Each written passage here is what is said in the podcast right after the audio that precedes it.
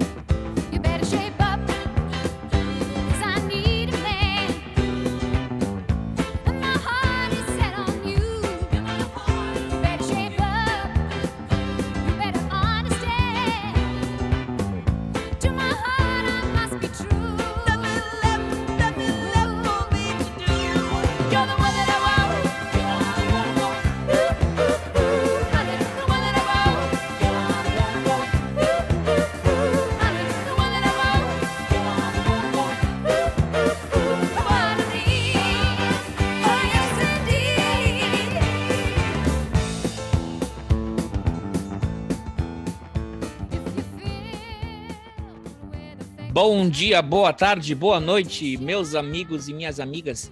Está começando mais um episódio do bate-papo semanal A Hora dos Saldanhas, hospedado no site Red Circle, mas você também pode encontrar no seu agregador preferido de podcast, menos no Spotify. E hoje aqui comigo, mais uma vez, meu colega e co-host, colega Ivo. Boa tarde, colega Ivo. Boa tarde, André. Boa tarde a todos ouvem. Um bom sábado a todos. Para quem não sabia ainda, a gente grava isso no sábado. Depois ele entra aí na rede com a agilidade da edição. É, no sábado, se quiserem. Estamos falando. Sábado passado entrou no, no mesmo, na mesma noite. Beleza. Não, tá ágil, tá muito ágil. Machete tá. Sábado passado, semana passada o episódio foi sobre os 120 anos de Adonira Barbosa. Na verdade, é sobre, era 120 anos de, do João Rubinato, né? O Adonira Bar Barbosa é o personagem. E o Baden Powell. E tu sabe que no meu YouTube, se eu vou procurar alguma coisa no YouTube agora, parece a cada três, quatro coisinhas que tem ali do lado, aparece o, uma música do Adoniran Barbosa. Efeitos. Efeitos pós-episódio da semana passada. E hoje nós estamos gravando no dia 13 de agosto de 2022. Colega Ivo, você tem um jet ski? Não. Não tem um jet ski? Não tem. Pois é. Parece que parece que antigamente custava 90 mil e agora, graças ao desgoverno que a gente tem, você consegue comprar um por fácil 80 mil reais. Que loucura. E não, não precisa pagar imposto, né? Não precisa. Não. Que loucura. Tem um golzinho e aí eu tenho que pagar imposto do gol. Mas o, o jet e eu não pagaria imposto. Não pagaria imposto. Então, vende essa porcaria e compra um jet ski. Não tem coisa melhor na vida. Você pode dar cavalinho de pau, pular onda, pode estar se divertindo enquanto tem um monte de gente morrendo de fome, ou morrendo afogada, ou morrendo na pandemia. Porque desse, é tão bom que você esquece que você está a cargo de uma nação inteira. Sabia disso? É uma loucura, cara. Parece que é coisa de outro mundo. Ah, sabe que do jeito que as coisas vão aqui, na, na minha região, se continuar assim, não vai continuar, a gente sabe que não, mas daqui a pouco dá para ir trabalhar de jet ski, né, cara? Porque faz dois meses que chove três dias, no mínimo, por semana. Não passa uma semana que não chova pelo menos três dias. É, dois dias de sol na semana, um dia nublado e o resto é chovendo. É, no mínimo são três dias, há dois meses. Então chove, chove, chove, daqui a pouco já está tudo alagado, já dá para ir de jet ski, não precisa mais do, Deus é. livre. Não, é isso não. aí, rapaz. É o que temos. Como, como eu comentei, né? Hoje é o dia 13 de agosto. Hoje é uma data que é, estaria sendo. Eu tenho, antes, antes, do, antes da gente entrar na data de hoje, tem um recadinho aqui que eu sempre esqueço, que, que já mandaram é, nos comentários, que a gente falou sobre Stranger Things. Olha, interessante, os episódios Stranger Things, eles são recentes, são desse ano, e eles estão no já estão no top 10 dos episódios mais assistidos. Uhum. É um, é um tema que o pessoal curtiu. E o último que a gente fez, quando a gente falou do, sobre o final das, da, da quarta temporada, a gente citou os personagens e também tu comentou que estava assistindo de volta o, estava fazendo um, uma maratona de Game of Thrones, né? Sim. E eu e, terminei. e- terminou? Terminei. Beleza. E trouxeram a nossa atenção Tom, uau, ai, como é que eu vou dizer? O nome dele é Wallace Wallastiha. Wal, wa, wal, Wallastiha. Wallastiha. É mais conhecido como Tom Wallastiha. Ele é alemão. Ele é o que faz o personagem. Ele faz o personagem do Dmitri, Dmitri Enzo Antonov, que é o que, que é o guarda da prisão, que faz o contato para entre a, a Joyce e o, e o ah, Hopper, o Jim Hopper. Ah, e ele é o Jagar, como é que é? Não sei o nome do cara. E ele, É o- no Game of Thrones, ele é o Jaken Hagar, o Jaqen- Homem Sem Face. O homem sem face que treina a área. A Que- heroína de Winterfell. Ah, E esse, ele tá, esse é no segundo livro ou no terceiro livro? Que ele vai matando um por um, né? É, no livro é muito mais detalhado quando, porque ele promete para ela três mortes, né? Isso. No- na série ficou, mais ou menos, não lembro se foi, é, tá bem, mas é, Não, na série também aparece. Na série Aparece, também né? aparece. E ele e a gente não comentou sobre isso. Que o cara tá, porra, ele era o, o Jaghar e o Dimitri. Tá aí, Tá bem pessoal. diferente, né? É, é, bom, as caracterizações também, né? São, são... A gente estava vendo a, aquela menina, a Sophie Turner, que faz a Sansa, ela é de uma beleza inacreditável nessa série, né? Eu já vi ela num filme ou numa outra série e ela estava bonita, mas ali na, na, É grandona. Game of Thrones, ela tá de uma beleza inacreditável. E agora ela tá fazendo uma outra série, eu não vi, a Cláudia que estava vendo, mas eu vi umas fotos dela na internet. Ela tá com o rosto magro, assim, né? Mais chupado, assim. Ela não, não, não tá com aquela beleza inacreditável da, da, do Game of Thrones. Aliás, os personagens são muito bonitos na série, né? Eu acho que ela Ah, teve dois filhos já, cara. Tá, dois filhos. Ela já Ela tá- casou com um dos Jonas Brothers. Exato, exato. Ela tinha uma menina e agora ela não sei se ela está grávida ou se ela já, já, já teve ou está grávida do segundo filho. Mas enfim, o rosto dela tá bem diferente. Ela tá muito magra, o rosto tá muito chupado, assim. Não tá com aquela beleza indescritível que ela tem em algumas temporadas do. Game of Thrones. Na primeira temporada, ela, ela, o personagem dela tem em torno de, de 13, 14 anos entre a primeira e a segunda temporada. Né? acredito que a atriz deveria ter por volta de 16 anos, pelo que eu, pelas minhas contas aí, 15 ou 16. E, e com o passar das temporadas, ela evidentemente vai ficando mais velha, né? E ela fica muito linda, muito linda. A outra personagem que, que, que é inexplicável, que é, que é, que é a, a produção da série, né? Que é a Emilia Clarke. Ela é uma menina bonita, graciosa e tudo mais, mas no Game of Thrones ela, ela é uma embora baixinha, pequenininha, é um mulherão assim, é uma coisa que parece que seduz a todos que passa assim. É a produção da série, né? Eu acho que, que tem a ver. E também depois eu acho de uma série muito longa em que as pessoas se identificam muito com aquela imagem. Eu acho que eles procuram mudar, né? O ator procura mudar um Uhum. pouco a sua imagem para desapegar um pouco da daquela figura, daquele personagem, para ele não ficar a vida inteira encarnado no Que personagem. nem o Jon Snow. o, É, eu já vi outro filme com o Jon Snow, mas tu olha ali e tu enxerga o Jon- Jon Snow. o que deu uma embarangada era o Bran, o Bran, né? O Bran Sta- Stark, o molequinho. Credo, o moleque. Ah, quando ele era criança, ele era muito bonito. Ele foi crescendo, foi virando adolescente. Jesus. Agora, uma outra, falando É. em emagrecer, a mina dessa é, é, é, que fez o filme é, Fraturado e depois ela fez o, o Gambito da Dama, ela tava aí no, no Pink Blinders, só que ela emagreceu muito essa mina, cara. Ela tá puro palito, ela, a cara dela tá estranha, assim, de... Joy, como é que é o sobrenome dela? Como é que é o nome dela? Ela tem um nome composto. É um nome composto e mais um sobrenome. Eu sei, eu vi um filme com ela ontem, a, a Bruxa. Ela, é, ela tinha é de 2015, ela devia ter uns 18 anos, mas ela tinha uma cara bem de adolescente, assim, bem de menina, e não tinha esse olhão tão grande. Porque me chamou a atenção no Pink Blinder. e depois no Gambito da Rainha, eu, o olhão dela, né? a menina tem um olho gigante, assim, né? E, no, e nesse filme da Bruxa, que aliás foi o que, que lançou ela, assim, que ela fez uh, bastante sucesso nesse filme, e aí ela, ela deslanchou na carreira, né? E ela não estava com, ela estava com uma, uma, fisionomia um pouco mais suave, mas é como tu disse, ela, ela tá muito magra mesmo. É, Anya, Anya Josephine Mary Taylor Joy. Hello there. É, é Anya Taylor Joy, é o, é o nome. Anya, Anya Taylor Joy. Muito bem, mulher. Para de emagrecer. Uh...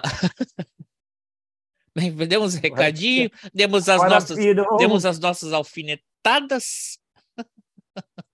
Virou um programa de dieta agora.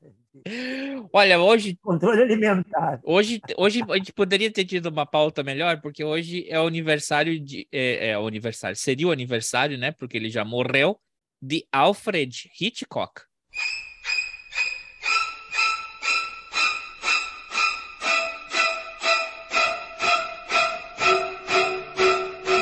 Oh, meu Deus, nós não preparamos essa pauta. Não preparamos pauta para ele. Vamos ter que deixar para outra vez.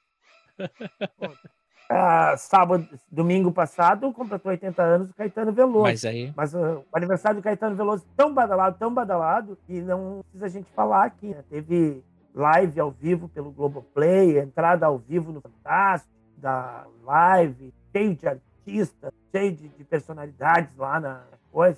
Então, o Caetano Veloso. Pra, deixa eu fazer um comentário agora sobre o Caetano Veloso, comecei a falar. É um cara que consegue aliar é, letra e música com uma perfeição gigantesca. Uhum. Ele consegue casar muito bem a letra e a música. Tem gente que faz a letra muito boa, mas não consegue achar uma música à altura. Tem gente que faz uma música e a letra tá só para completar ali. E o Caetano Veloso, acho que ele tem esse juntar letra legal, acho que um grande compositor, uma voz bem agradável. Tá Parabéns, Caetano Veloso. Mexe qualquer coisa dentro doida, já qualquer coisa doida dentro mexe. Não se aveste, não, baião de dois, deixe de manhã, deixe de manhã, pois sem essa aranha, sem essa aranha, sem essa aranha, nem a sanha arranha o carro, nem o sarro arranha a Espanha. Messa tamanha, messa tamanha, esse papo seu já tá de manhã. Berro pelo aterro, pelo desterro, berro por seu berro, pelo seu erro. Quero que você ganhe, que você me apanhe. Sou o seu bezerro gritando mamãe. Esse papo meu tá qualquer coisa e você tá pra lá de terra. Qualquer coisa, você já tá pra Feliz aniversário, atrasado. Mas tem alguma coisa falar do Alfred Hitchcock, colega? Você que é um cineasta, amante da sétima arte?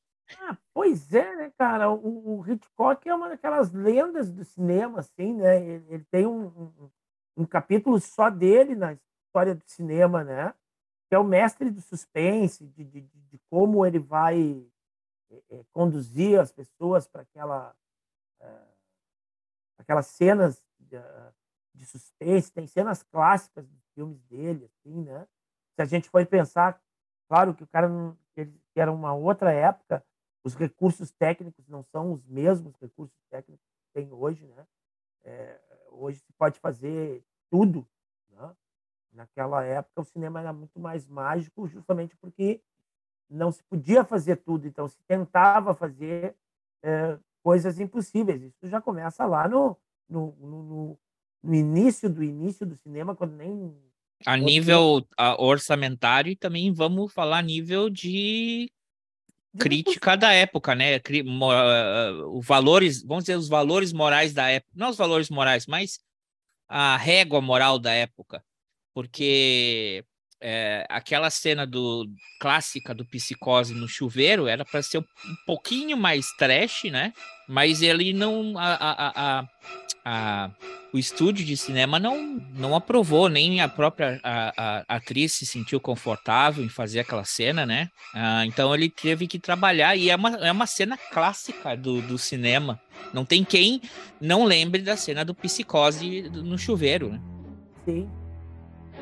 Não, é um mestre, é um mestre. Ah, ah, tava vendo também num, num curso de cinema, ou numa, numa coisa de comentários de cinema, assim, é, como ele usa os cortes, né? Tem uma cena do, do cara com a esposa, o cara tá, tá mal, parece, a esposa vem, ela.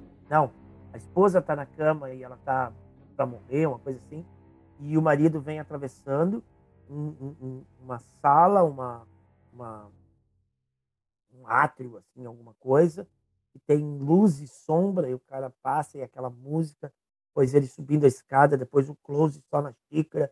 Então cria todo um, um, um ambiente de, de, tensão só nos cortes e na, na iluminação que ele usa né, para causar essas, essas cenas de suspense. E tudo na época também do, do, do filme preto e branco, não é? Os últimos filmes dele já vão começar a sair coloridos, mas a grande maioria eram filmes é, preto e branco, né? Vê os pássaros, né? Os pássaros, o cara, ele cria um efeito, é um efeito especial que ele tem que criar, né? E, e, e, hoje nós temos uma tecnologia muito superior a isso. Tu poderia botar os pássaros por computador, tu botar os pássaros, tu bota a paisagem, né? Inclusive, a gente estava falando sobre o Game of No celular, né? Tu faz isso hoje. Até no celular, pessoal tem. Até no celular. A, a Cláudia estava falando assim, bah, não tem nenhum glamour nas gravações, né? Porque a maior parte da, das gravações do, do troço é na, com a parede verde, né? Estúdio e a parede verde. É, é, é quase tudo isso, né? Ainda mais um, um, um, um, seriado como Game of Thrones, que aparece umas paisagens, umas coisas muito. Né? Então a maioria é paisagem criada, paisagem fake, boa parte boa parte delas. Então, muitas das, da, da, das cenas elas são gravadas só com aquele fundo verde ali, tá só, caras não tem nada daquele cenário. Né? Então, tu imagina o Hitchcock criar um, um ataque de pássaros negros, né? É, ele usa alguns pássaros reais mesmo, mas essas cenas de dão de pássaros ele tem que criar efeito. Ele não tinha a, a, os, os, recursos técnicos que nós temos hoje para fazer isso. É um mestre do cinema, o Alfred Agora, falando em filme preto e branco, tem uma coisa que tá. É, é, não sei se você acompanha essa série. É, é uma série que se chama Better Call Saul, que é um. Que é, um, é uma continuação do. Breaking Bad. Breaking Bad. Não. Não vi o Breaking Bad e não vi o esse aí. Não sei. Bem, me corrija uma coisa que é, é, me dá impressão. É, na época do Alfred Hitchcock, gravar em preto e branco era era o que tinha, né? Sim. Mas hoje em dia, com a própria forma como a, a, a cinematografia evoluiu, me parece que hoje gravar em preto e branco não é só uma questão de você desligar o colorido, né? Porque muito do, da, da, própria sensibilidade da câmera vai ser baseada nas cores que vão estar sendo apresentadas ali para ela. Estou falando uma besteira ou o que não. dá impressão para mim é que hoje em dia, na verdade, para você gravar em preto e branco, você tem que ter um recurso de, de lente é, diferente, porque a lente da, da, das câmeras está mais adaptada para o colorido mesmo. Sim. Apesar de que tu pode tirar a minha câmera, por exemplo, assim, eu tiro a foto dela colorida e eu posso passar ela para preto e branco. O, o Vitor faz muito isso, ele tira uh, a foto, daí de repente, se ele, se ele acha que aquela foto vai ficar mais bonita no preto e branco, na própria câmera ali, ele tem um recurso. Depois da fotografia tirada, tu entendeu? Depois da fotografia tirada, tu, tu retira as cores. Então, mas eu acho que é diferente de você tirar a cor numa edição do que você gravar já pensando a luz, a iluminação, a, a, a fotografia, justamente porque você vai estar tá filmando em preto e branco. Então você tem que ter um cuidado especial com a luz. Sim, sim. Claro, porque as tonalidades, né? De repente tu, tu vai esconder alguma coisa. Ou tu... Porque ele é uma continuação mais um prequel também, né? Por quê? O, o seria o pós Breaking Bad, que seria o, o tempo atual, ele é todo em preto e branco. Quando ele vai contar a história dele antes do Breaking Bad, não é? O passado, o passado é colorido. Que é, que é exatamente o contrário que a maioria dos filmes faz, né? O filme sempre passa a, o atual em colorido e quando vai dar um flashback, às vezes coloca esse flashback em preto e branco para mostrar para as pessoas que é uma recordação lá do que é uma coisa do, do passado. passado. Ah, o cara mas é que o cara, eu vou dizer uma coisa, é que se você nunca viu essa série, mas o, o, o, o diretor, ele tem uma primazia muito grande com a fotografia. Breaking Bad tem umas fotografias assim que são umas pinturas, cara. O, sempre vai enfocar alguma coisa, começando ali, que pode parecer abstrata, mas que ela vai ter um sentido depois para a história, né? Ou ela vai começar naquele ponto, ou vai chegar no final da história, ela vai acabar naquele ponto onde ela estava focalizando aquela abertura, né? Então, o presente, por assim dizer, ele é em preto e branco. O passado é colorido. Agora, teve um episódio que ele tava, porque ele era um cara que gostava de usar roupa colorida, tudo meio cafona, sabe? E ele tá olhando umas. Uh, e eu acho que também tem uma coisa assim: o preto e branco aqui agora ele tem uma. Ele tá vivendo uma vida que ele tem que viver uma, uma nova identidade. Ele não é mais o Saul Goodman, ele é um anônimo. Ele tem que ter uma vida tranquila para não chamar atenção, né? Não, não, não cair no radar e sobreviver.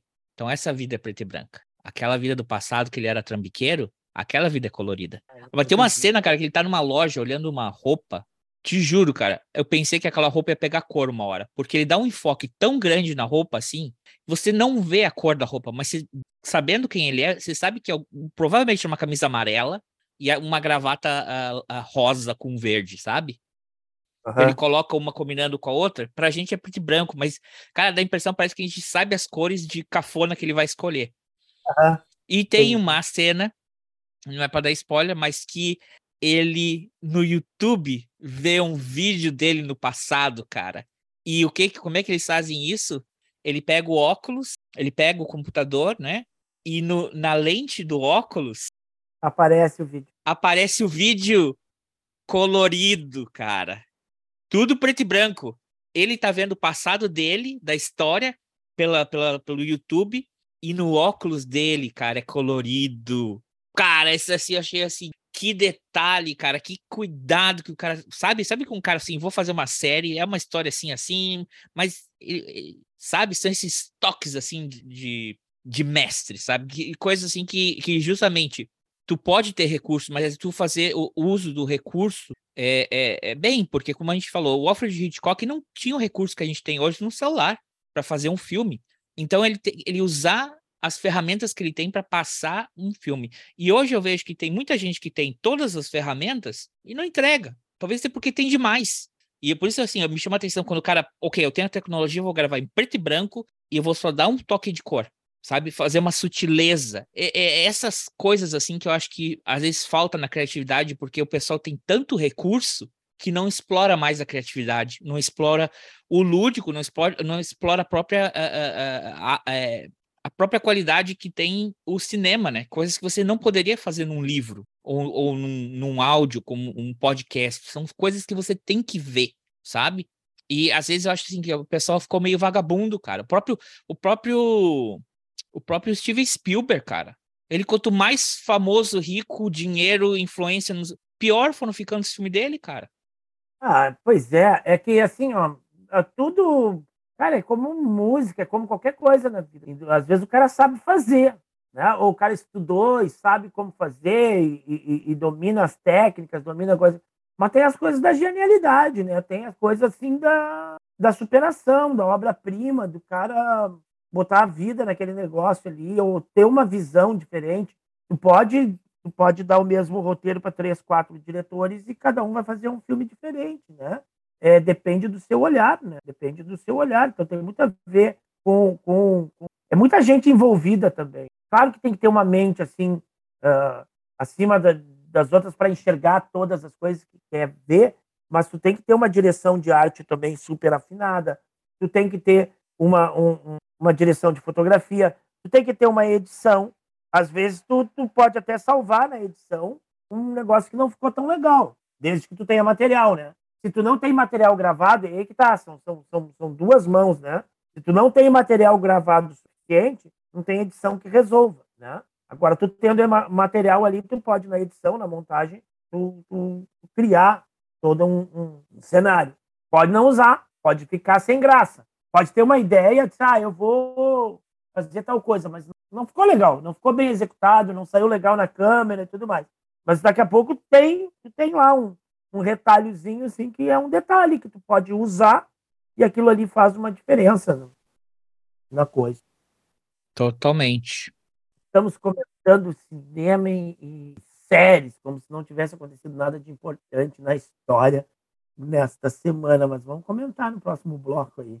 O que, que tem de importante essa semana na história que você quer comentar? A Carta da Democracia. A Carta da Democracia, sim.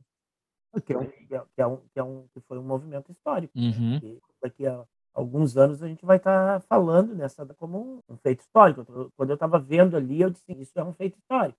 Hoje, a gente vê, às vezes, quando acontece, os poderes não são dramáticos, como caiu uma torre de, entrando, às vezes a gente não percebe que está diante de um fato histórico. E, e, e, a Carta da Democracia, ela vai ser um feito histórico. Claro, ela, dependendo do que acontecer uh, nos próximos meses, ela pode ter um, uma repercussão maior ou menor, né? um efeito maior ou menor. Mas que ela é um movimento, um momento histórico, ela é um momento histórico da história do país. E ele aconteceu essa semana. Vai ficar marcado aí o 11. Esse 11 de agosto de 2022 vai ficar marcado na história aí como um, um, um movimento um, é, o, não único, mas como um fato histórico. Tá? E, e aos tempos que a gente está vivendo, né? É, desde a da redemocratização no, no, país e muito antes disso, nos outros períodos democráticos que a gente teve, né? É, nunca se criou essa celeuma, essa, essa, essa, essa tensão em relação ao processo eleitoral. Nós estamos vivendo um momento atípico e ele é criado justamente pelas pessoas que estão no poder e, e, e, já comentei isso quando, quando o Donald Trump estava fazendo isso lá nos Estados Unidos. Sim, eu já tinha falado isso, né? Vai ser uma inovação, né? Vai ser o único lugar no mundo em que a, a oposição vai dar um golpe, vai burlar a eleição. Na verdade, quem tem condições de burlar uma eleição é, é quem está no poder. Historicamente, é quem está no poder, né? E não quem não está no poder, quem não tem os mecanismos, quem não tem à sua disposição os mecanismos pra, pra, pra, do sistema, não é esse que vai burlar. Ah, não, é todos contra todos contra mim. Todo o sistema é contra mim, o mundo inteiro é contra mim. Mas como é que tu te elegeu? Mas como é que tu te elegeu por 30 anos sem fazer nada, né? Sendo medíocre e sempre se elegeu. E aí, mas não é isso, não é só o medo de perder e tudo mais, mas o clima de tensão e de desrespeito à, à, à democracia a ponto de tu ter que reunir uma série de intelectuais, uma série de artistas, de juristas, de cabeças pensantes para fazer um manifesto com quase um milhão de assinaturas para reafirmar a democracia. Tá? Então é um momento único que a gente está vivendo. Deveria ser natural, certo? Mas, uh, mas não é. Né? Então, e, e, e, e no momento em que a gente vê uma tentativa institucional de acobertar e de, de engavetar, de não uh, de não ir a fundo, de não ir atrás de uma série de denúncias, de uma série de acusações, como não, como não teve em outros governos, como não teve antes. Então, esse é o governo em que tenta se, se botar sigilo em tudo, se esconder as coisas para baixo do, do tapete, se, se, criar uma artimanha daqui, uma artimanha dali. Tudo que é atribuído a, a, aos, aos, outros governos, ele faz agora e ele atribui aos outros. Né? Ele atribui aos outros essa, essas práticas que ele faz. E aí, ao ponto da gente chegar e ter esse movimento. É, é interessante tu ver uma faculdade de renome como a USP, com seu, seu, seu átrio lá, seu, como é que chama aquele espaço da faculdade lá, estava lotado. E do lado de fora também uma multidão muito grande. Então, é, é, de qualquer forma, é um registro histórico. É um histórico em que tu tem um, um, uma carta ao povo brasileiro é, defendendo os valores que já são valores constitucionais, que são os valores que é, é, motivaram e que, e, que, fizeram a Constituição de 1988. É, e é importante ter porque... A pobre Constituição de, pobre Constituição de 1988, que está sendo tão massacrada com uma série de emendas, emendas constitucionais.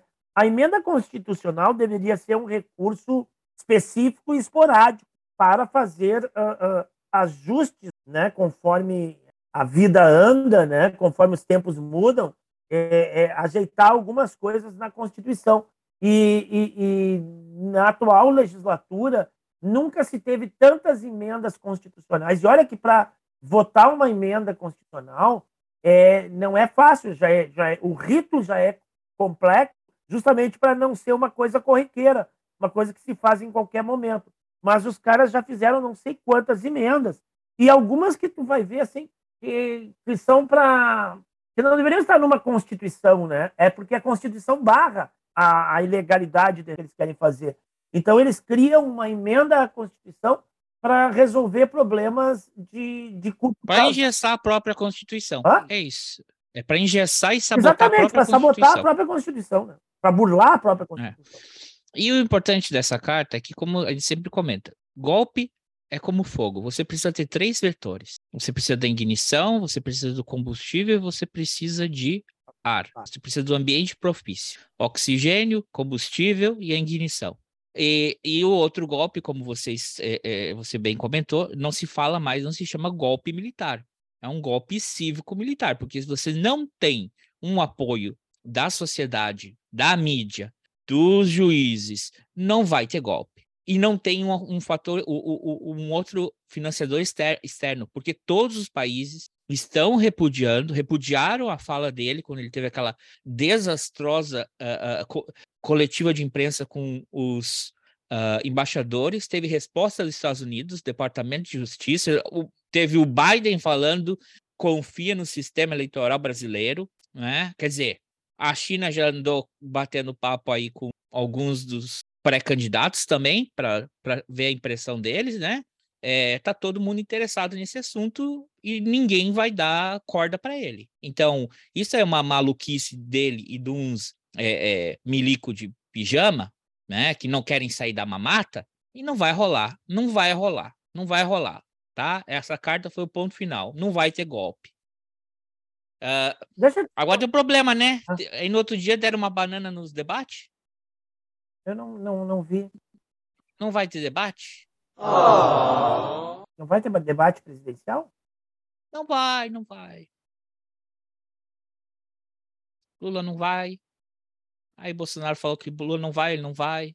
Ah, não. Se Bolsonaro não vai, Lula não vai. Ah, na realidade, é o Bolsonaro que não quer ir, né? E, e... A gente viu segunda-feira que se ele vai, ele fala ele deveria ir a debate, porque basta cinco minutos dele falando para ter completa noção de um país onde o pessoal está passando fome, onde, eh, onde a gente tem gente passando fome, gente revirando lixo, e, e o excrementíssimo vem falar de jet ski, de veleiro. É isso, é isso a pauta dele. É isso que ele acha que ele fez de bom para o país. Quer dizer, ele faz o recorte. Ele, se, ele, faz, ele faz o recorte idiota que ele é. E mostra como ele não tem o menor senso de humanidade menor empatia com ninguém. Por isso que ele não quer ir a debate. Por isso que ele quer ficar dentro do cercadinho, dentro da bolha de fake news da internet, dentro dessa loucura toda que a gente vive. Mas o Lula também não quer ir. Hã? Não, o Lula não o quer ir porque ele não, vai. O que, que o Lula vai aí fazer? é assim. Se ele vai, se ele for, o outro vai. Mas aí ficam nesse aí, vai você, vai eu, fica nesse velho oeste, quem é que vai sacar primeiro? Ah, que vão de uma vez. Deixa eu dizer, o que eu fiquei apavorado essa semana foi com a fala do, do ex-ministro do STF, o Marco Aurélio Mello, saiu agora há pouco tempo, né, que, que a vaga foi ocupada pelo André Mendonça. Eu sempre achei um cara mais ou menos uh, uh, bastante inteligente, bastante ponderado nas falas, que em 2018, inclusive, fez uma fala numa universidade em Portugal é, sobre o perigo de se ter o Bolsonaro né, no poder no Brasil, que ele, que ele não não defendia e tudo mais. Enfim. Aí ele fala que se houver um segundo turno entre Lula e Bolsonaro, ele vota, votaria no Bolsonaro. E me espantou foi a razão Ué? que ele usa para essa escolha. Primeiro ele diz assim: eu gosto de quem está, eu gosto muito da, da, eu gosto das ideias da Simone Tebet, eu gosto um pouco da simpatia com a Simone Tebet, mas eu acho que eu votaria no, no Ciro, acho que vou votar no Ciro né? porque eu prefiro votar em quem está em terceiro lugar, porque eu não gosto de coisa polarizada, vou votar em quem está em terceiro lugar. Então, votarei no Ciro, se o Ciro tiver em terceiro lugar nas pesquisas na hora da eleição, embora preferir a Simone Tebet. Aí o que, que ele vai dizer? É, ele vai dizer o seguinte, que ele votaria no Bolsonaro no segundo turno, porque ele não considera a alternância de poder escolher novamente um presidente que já foi, já foi oito anos presidente e que durante seis anos era o poder por trás do governo da Dilma Rousseff. Então, isso não é alternância de poder, né? então eu prefiro votar no, no Bolsonaro. Bom, e aí começam os absurdos de, dessa fala. Por quê? Em primeiro lugar, é, a Dilma Rousseff já saiu há sete anos do poder. Tá? Então, quer dizer, já se passaram mais de sete anos e já se passaram mais de. São 12 anos que o Lula não está no poder. Então, isso não é alternância de poder. Já teve Dilma, já teve Temer, já teve o Bolsonaro. Então, está na hora. Tu, tu prefere continuar com o Bolsonaro no poder isso tu considera alternância no poder, então? Ah, para não voltar alguém que já foi presidente do Brasil. Desconsiderando isso que tu falou, sabe? Desconsiderando que tem 33 milhões de pessoas passando fome no Brasil, desconsiderando que é um cara que ataca sistematicamente o tribunal, a corte da qual o Marco Aurélio foi, ataca pessoalmente os ministros, é um risco para a democracia, descumpre a Constituição e tudo mais. E aí tu joga isso tudo fora em nome de tu defender a alternância do poder. Porra, o pensamento do, do, do ministro Marco Aurélio, ele está muito bem até a primeira página. Ótimo, excelente. Vamos, não quero coisas polarizadas. Eu acho que tem uma, uma, uma parcela muito grande da população brasileira que também não concorda com essa polarização. Tá? Ah, não gostaria que o Brasil fosse dividido em camiseta, em duas torcidas, é, é, Bolsonaro de um lado, Lula do outro. Eu queriam que a política fosse outra coisa, ótimo, ótimo, saudável, beleza. Ah, eu entendo que tem outras vias, outros políticos que, que, que deveriam ter espaço e tudo mais. Tá? Então, a Simone Tebet, o Ciro, fazer a minha escolha por eles, ótimo, ótimo. Sabe? Então, a primeira página do pensamento dele está correta. Agora, a segunda página não. Porque a gente está a gente tá vivendo um momento tão, tão terrível na nossa, na nossa história sabe? E é essa cegueira da, da, da, das pessoas, né? Que vão levar, que podem levar novamente o, o, o, o, o Bolsonaro ao poder, como fizeram em 2018, sabe? É, é, não, não gosto de nenhum dos dois, como se os dois é, fossem exatamente iguais, não são. Pode detestar o Lula, entendeu? Pode detestar o Lula, mas os projetos são totalmente diferentes, sabe? É, é, é, como eu sempre digo, não voto não votaria no PSDB, desaprovo a, a, a ideologia política, a maneira como governa e tudo mais, mas o PSDB é um partido político que atua dentro da democracia e dentro do jogo político, certo? Uh, enrola a bandeira e vou lamentar em casa se os caras ganharem, entendeu? E espero daqui quatro anos para mudar. Não é o que acontece com, com o governo Bolsonaro. O governo Bolsonaro está destruindo a nossa sociedade. Nós estamos virando uma sociedade de bandidos. Esse, essa defesa do armamento, essa defesa das armas, está né, tá, tá nos tornando uma sociedade de bandido. Cada vez mais as pessoas querem ter arma com a desculpa de se defender, na realidade é porque quer matar alguém. E apoiado pelo. Todos os discursos dele legitimam uma série de ações criminosas. Né?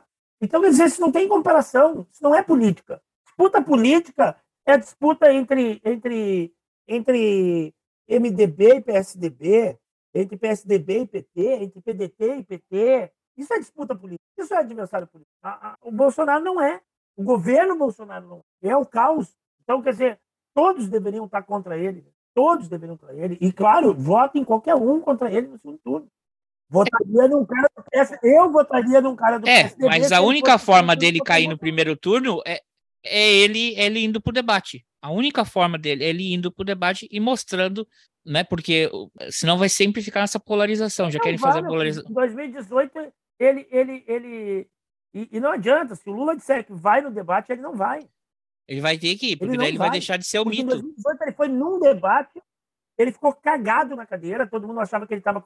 Teve gente que, que, levantou a suspeita do, do câncer, que ele estava ruim do câncer, ele estava ruim porque ele ficava assim. A maioria das pessoas ficava de pé, ele ficou sentado naquela cadeira, ele quase não falava ele era um falastrão, um cara que toda hora estava falando, fala, fala, fala. Chegou lá no debate não falava. O, o filho dele no debate lá, Senado, coisa, desmaiou lá, né? Fizeram uma pergunta que apertou o cara, o cara ah, desmaiou.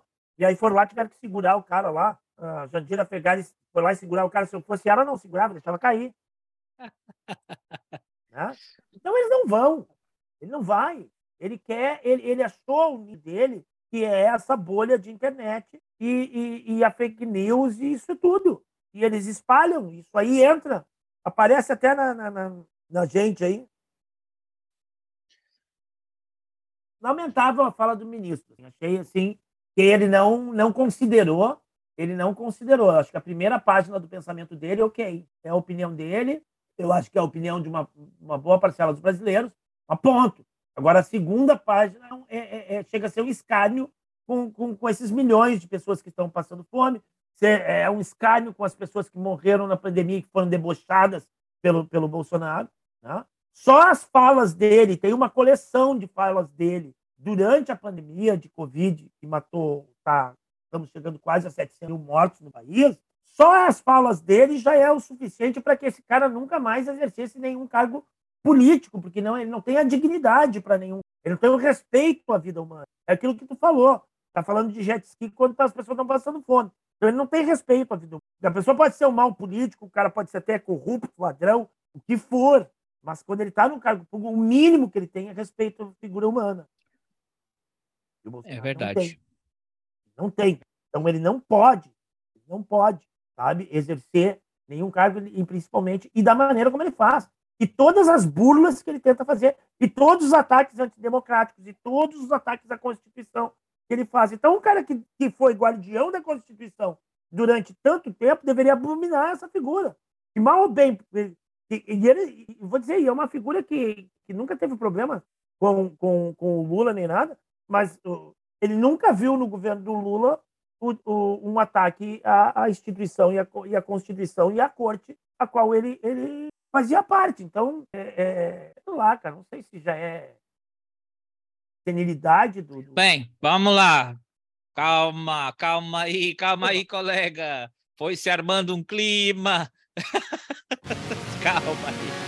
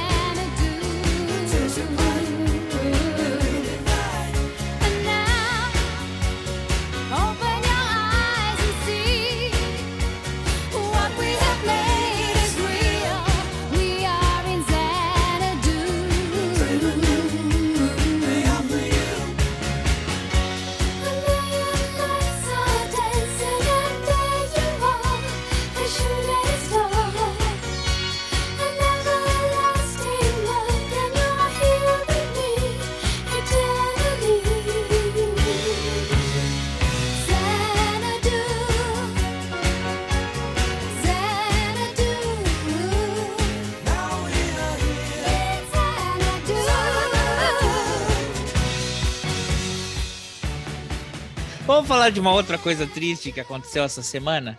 Uma, per uma perda, ah. realmente. A gente já tinha perdido o Jô Soares semana passada e a gente na segunda-feira veio a perder. Ah, cara, ela era muito bonitinha, ela era uma. ia até dizer, ia dizer é uma delicinha, mas vai parecer uma falta de respeito, porque ela era uma graça em pessoa. Eu tô falando da Olivia Newton-John, veio a falecer. E não é só. É, ela marcou uma época, ela marcou para quem foi adolescente no final dos anos 70 e dos anos 80, né? Ela marcou, ela foi uma personagem dos anos 80. Ela teve o, o filme com Contra Volta, que foi um Grease, né? Foi, foram dois filmes, né? Tem, tem, tem dois filmes, eu acho, do Grease sei se tem o dois, eu acho que tem, não sei. Ah, ah, mas marcou a época, né? Marcou muito aquele casal adolescente, aquela coisa, música. Que ela cantava, ela dançava e era. É, ela atriz, era uma né? cantora, cantora, compositora e atriz. Isso. Depois ela tem. De onde que ela é? Onde que ela nasceu, colega Ivo? Na Austrália. Não. Na não. Austrália? Nas... Não. Ela nasceu na Inglaterra. É? Mas ela depois, depois ela se naturalizou australiana porque o, o, os pais se mudaram para a Austrália. Ah, ela nasceu na Inglaterra, achei que ela tinha nascido na Austrália. Sabia que ela Mas era é de. Ca- Cambridge. Cambridge. Ela tem um E, ó, filme. Newton John, será que ela é parente do Elton John? É? Elton John, nome artístico, né? Ficou pensando? Será que é? Piada ridícula. Ah, vamos pesquisar. São, é, Elton John é o sobrenome. Olivia Newton John. John. Vamos rapidinho. Ela nasceu 26 de setembro de 1948, então ela faleceu dia 8 de agosto de 2022, com 73. É, curiosidades. Você sabia que o avô dela foi prêmio Nobel Não. de física? Opa. né? O Max Born era um físico alemão que teve que fugir para a Inglaterra eh, em 1930 por causa da Segunda Guerra Mundial. E que o pai dela era um dos oficiais que trabalharam no projeto Enigma em, em Bletchley Park. Olha só.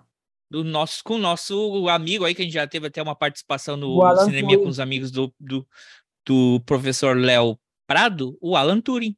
Loucura. Então a Olivia Newton-John estava bem, bem nascida no sentido intelectual da coisa, né? Não bem nascida Sim. no sentido financeiro, mas no sentido intelectual da coisa.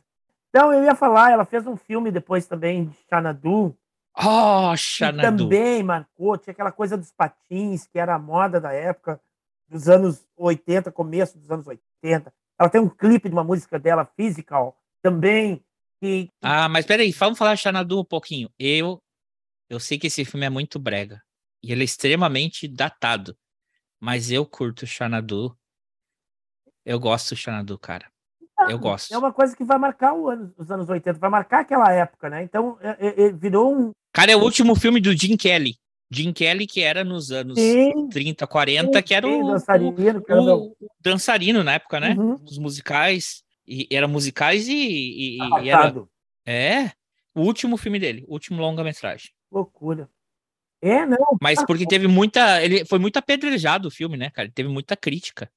Ele é fantasioso, né? Um negócio assim. Mas é por causa Já teve filmes piores. Acho É. que a, fica- a crítica foi meio, meio. Porque já teve filme piores, né? Ah, Já teve muito filme ruim. ah. Muito filme ruim. Mas e tu vê, passou o tempo e, e- e as pessoas vão lembrar desse filme aí como uma, uma marca lá. Triste o passamento da, da Olivia Newton-John. Mas é verdade, né? As pessoas estão indo embora e os bons estão indo É, ah, vamos lá. é, morreu de câncer, infelizmente. Ela tinha. Ela já tinha sido. Já teve três vezes que ela tinha. ela, lutou contra o cancro de- da mama, não é? Ela era uma pessoa abertamente a favor do uso do óleo de cannabis para aliviar dor. Ela era uma defensora do uso da cannabis medicinal, tanto que a filha dela tem uma fazenda de cannabis no estado do, do Oregon bem. porque realmente é uma medicina, é, é um medicamento que ajuda muitas pessoas que têm câncer. E a gente ainda vive com o retrocesso e com a idiotice do pessoal que é, né, compara com, ah, é um cigarrinho do capeta, uma coisa não tem nada a ver com a outra. Ou- Outra, outra curiosidade que eu ia falar para você, eu já falei disso uma vez que tem um, um evento que é, como ela era naturalizada australiana, ela vai conhecer a rainha, né? A, a rainha Elizabeth II e o príncipe Philip. E do lado dela tá o crocodilo Dundee, cara. De camisa social rasgada nos ombros Aham. e usando um short de ginástica azul, cara. E uma meia até a canela, até o joelho, assim, cara. Ou, olha, mais ridículo impossível. E do lado dele tá a lindinha da Olivia Newton-John com um lindo vestido vermelho, cara. É, é ali a Austrália, ao suco de Austrália ali.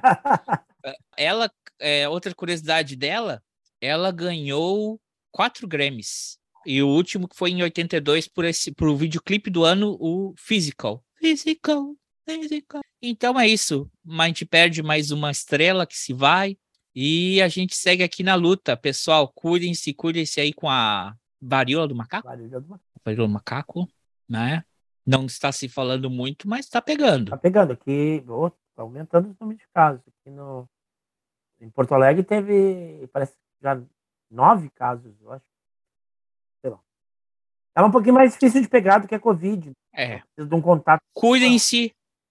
Ah, o, o- um, um pensamento positivo aí, um, um, uma, uma força aí para a família aí do o David Miranda tá internado, o cara pegou uma infecção, uma bactéria Ah, eu vi. e se espalhou, cara, e o cara tá em estado crítico no, no, no hospital.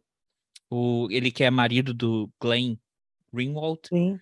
do Intercept, e ele é deputado federal. Ah, um cara jovem, cara da militância Cara, eu- LGBT, negro. Eu vi, eu vi isso e eu não, eu não, não, não li os detalhes, né? Vi que ele estava internado, que estava com uma.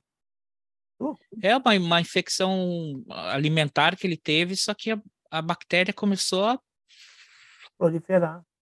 se proliferar, cara. O cara tá. Mano, é um cara jovem, a gente vai torcer para que dê tudo certo Recupere. e se, se restabeleça rápido. Que bom. Porque muita coisa ainda tem para fazer para frente, mas já está aí, hein? Estamos chegando perto. Vamos lá, pessoal. Cuidem-se. Estejam atentos. Algum recado mais, colega aí? Não, é isso. É, não, não pensem com atenção no que vão fazer, né? É, seguindo aquela fala lá do. Tem muita coisa em jogo na, no nosso futuro aqui próximo, tá? Isso aí. Então vamos lá, pessoal. Até semana que vem. Toda semana a gente tem um bate-papo semanal, onde a gente fala sobre notícias, sobre história. A gente fala de tudo aqui. Só não tem fake news. Aí. Então siga a gente. Tem uns É, equívocos, às vezes, tem umas, uns lápis. Ah, vocês têm uma canelada. Ou Se, vocês, se a gente errou, por favor, mande um e-mail para a hora do gmail.com. Você também pode seguir a gente no Twitter em arroba a hora do Saldanha. E segue, sigam pedindo. Quem quiser pedir cinco músicas que lhe fazem feliz, por favor, mande para o e-mail. É, e a gente é aberto a correções aqui, né? A gente não, não Aberto a a correções. fala Bem educadas, claro. coisa errada da bola fora, vem cá e corrige. Vem corrigir. As horas que a gente não troca nome das pessoas, né? Ah, a gente troca. Faz, faz tempo É que a muito- não tá. Faz tempo que não, né? É. Um abraço a todos. Abraço, tchau, tchau. Ah, cara, ah, eu- tenho esqueci de falar, a- a trilha sonora do, do Xanadu é com é ela, né? E Electric Light Orchestra. Ah, aham. E ba- baita banda. Putz, pena que a gente não falou. Baita banda. Ah, vamos falar agora. Então fala. A trilha sonora, a trilha sonora do Xanadu é com ela, que ela é uma, é cantora, né? E The Electric Light Orchestra. Puta banda. Banda. Baita, Baita banda. banda. Muito legal. Muito legal. Misturava o pop com, com instrumentos mais clássicos e tudo mais. E bah, Sintetiza- sintetizadores. muito legal.